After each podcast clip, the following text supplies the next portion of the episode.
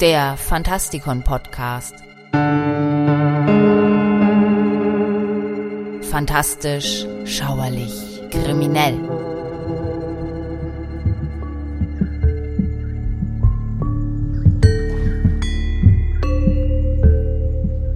Unabhängig davon, welcher Religion man angehört oder auch nicht, ist die Existenz eines erzdämonischen Wesens in der Folklore über Zeit, Raum und Kultur hinweg unbestreitbar. Und auch heute noch faszinieren uns Geschichten über angebliche Beweise für das personifizierte Böse. Ich meine, über uns Menschen hinaus. Mein Name ist Michael Percampus und heute habe ich vier beunruhigende Argumente für eine Existenz des Teufels.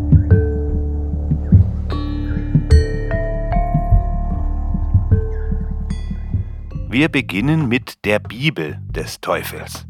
Der aus mehr als 160 Tierhäuten gefertigte Codex Gigas, auch bekannt als die Bibel des Teufels, wurde angeblich in nur einer Nacht geschrieben und musste von zwei Personen gehoben werden. Hermann der Einsiedler war ein böhmischer Mönch aus dem 12. Jahrhundert. Der Legende nach war er in seiner Zelle eingemauert und dazu verurteilt, für den Rest seiner Tage durch das Schreiben heiliger Texte für seine Sünden zu büßen. Um die große Aufgabe schneller zu vollenden und sich von einem frühen Tod zu befreien, schloss der Mönch einen Pakt mit dem Teufel. Mit der Hilfe des Teufels schrieb der Mönch das Buch angeblich in einer einzigen Nacht. Die erste Hälfte des Buches enthält die gesamte lateinische Vulgata-Bibel. Der Rest ist eine bizarre Mischung aus medizinischen Abhandlungen der Antike, Enzyklopädien, Chroniken und magischen Formeln. Der kolossale Kodex enthält sogar ein Porträt Luzifers, das angeblich von dem gefallenen Engel selbst gezeichnet wurde. Bei Versuchen, das Werk nachzubilden, wurde geschätzt, dass allein die Reproduktion der Kalligraphie ohne die Illustrationen oder Verzierungen fünf Jahre ununterbrochenen Schreibens erfordert hätte. Die meisten Gelehrten glauben, dass der Mönch bei normalem Arbeitstempo etwa 30 Jahre gebraucht hätte. Wissenschaftler haben jedoch auf die Stabilität der Handschrift hingewiesen, die im gesamten Buch zu finden ist. Die Vermutung liegt nahe, dass die Teufelsbibel innerhalb eines sehr kurzen Zeitraums geschrieben worden sein muss.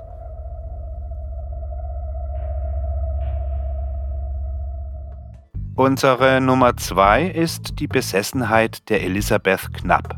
Elisabeth Knapp wurde um 1655 in Massachusetts geboren und arbeitete als Hausangestellte für den örtlichen Reverend. Für alle, die ihr begegneten, war Elisabeth nichts weiter als eine ganz normale junge Frau, bis der Teufel sie rief. Als sie 16 Jahre alt war, begann Elisabeth Anzeichen dämonischer Besessenheit zu zeigen. Samuel Willard, der Referent, dokumentierte den Fall sehr detailliert. Zunächst litt das Mädchen unter Schmerzen am ganzen Körper. Sie schrie auf und griff sich an ihr Bein, ihre Brust, ihren Hals. Oft rief sie, dass sie erwürgt werde. Elisabeth litt unter nächtlichen Anfällen und berichtete, sie habe zwei Personen gesehen, die um sie herumgingen, während ihr Körper auf unnatürliche Weise zuckte. Eines Tages gestand Elisabeth dem Reverend, dass es der Teufel selbst war, der sie verfolgte. Sie behauptete, er habe ihr Geld, Jugend, Erleichterung von der Arbeit und die Fähigkeit, die Welt zu sehen, versprochen. Er habe ihr ein Buch mit Blutbündnissen vorgelegt, die von anderen Frauen unterschrieben worden seien, die das Pech gehabt hätten, ihre Seelen zu verschenken. Elisabeth erklärte jedoch, sie sei nicht in der Lage gewesen, all das zu tun, was Satan von ihr verlangt hatte, nämlich Reverend Willard und seine Familie zu töten. Als der Winter nahte, eskalierte die Besessenheit.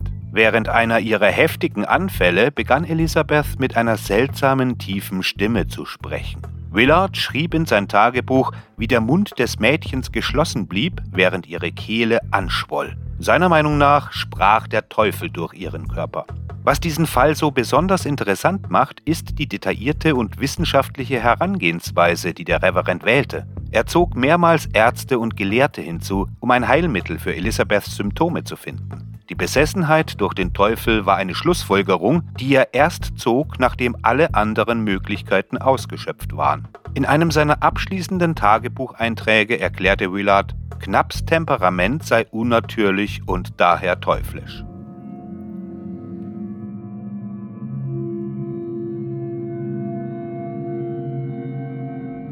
Unser drittes Beispiel ist das Tor zur Hölle. Die Burg Huska in der Tschechischen Republik wurde nur zu einem einzigen Zweck gebaut, um das Tor zur Hölle zu verschließen. Dieses imposante gotische Bauwerk wurde mitten im Nirgendwo ohne Befestigungsanlagen, ohne Wasser und ohne Küche errichtet.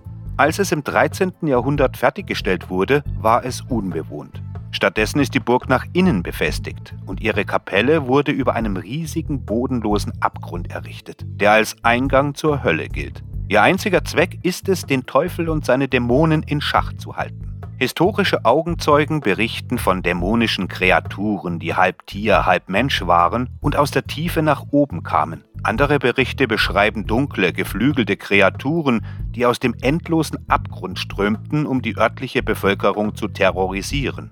Einer lokalen Legende zufolge wurden zu Beginn der Bauarbeiten an der Burg zum Tode verurteilte einheimische Gefangene rekrutiert, um mehr über das geheimnisvolle Loch herauszufinden. Wenn sie sich an einem Seil in die dunklen Tiefen hinablassen würden, könnte man sie begnadigen.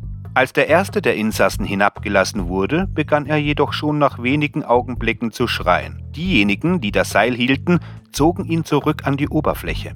Der Mann hatte Falten und sein Haar war weiß geworden. In nur wenigen Sekunden war er um mehr als 30 Jahre gealtert. Der unglückliche Mann starb einige Tage später aus unbekannter Ursache. In den 1930er Jahren besetzten die Nazis angeblich das Schloss, um okkulte Experimente mit Dimensionsportalen durchzuführen. Jahre später wurden dort bei Renovierungsarbeiten mehrere Skelette von Nazi-Offizieren gefunden. In der heutigen Zeit sind die geisterhaften und dämonischen Bewohner des Schlosses bekannt und haben viele Liebhaber paranormaler Phänomene angezogen. Zu den Sichtungen gehören mysteriöse Bestien, ein kopfloses schwarzes Pferd und eine verzweifelte Geisterfrau. Unter dem Keller sollen sich die nichtmenschlichen Überreste der Dämonen befinden, die sich ihren Weg aus der Hölle gebahnt haben. Unser letztes Beispiel ist die Handschrift des Teufels. Nach heutigen Erkenntnissen gibt es nur ein einziges Exemplar satanischer Kalligraphie. Ein kurioser Auszug aus einem italienischen Text, in dem eine Begegnung zwischen Ludovico Spoletano und dem Teufel beschrieben wird, erschien erstmals 1523. Spoletano rief angeblich Satan herbei und bat ihn, seinen Körper als Gefäß zu benutzen, um klare und lesbare Antworten auf eine Reihe von Fragen zu schreiben, die ihm gestellt wurden. Der Höllenfürst weigerte sich jedoch, mit ihm zusammenzuarbeiten und schnappte sich stattdessen die Feder in der Luft, um die Antworten schnell selbst zu kritzeln. Was der Teufel schrieb, war nicht zu entziffern.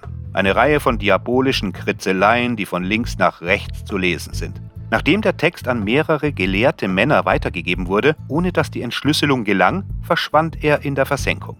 Bis heute ist es niemandem gelungen, den Text zu entschlüsseln oder überzeugend darzulegen, dass es sich um eine Fälschung handelt. Wissenschaftler haben jedoch Spuren einiger Schriftzeichen des Manuskripts in Amharisch gefunden, einer Sprache, die in ihrer Reinform in der Provinz Amhara in Äthiopien gesprochen wird. Der Legende nach war dies die Ursprache, die im Garten Eden gesprochen wurde. Danke fürs Zuhören. Gehabt euch wohl.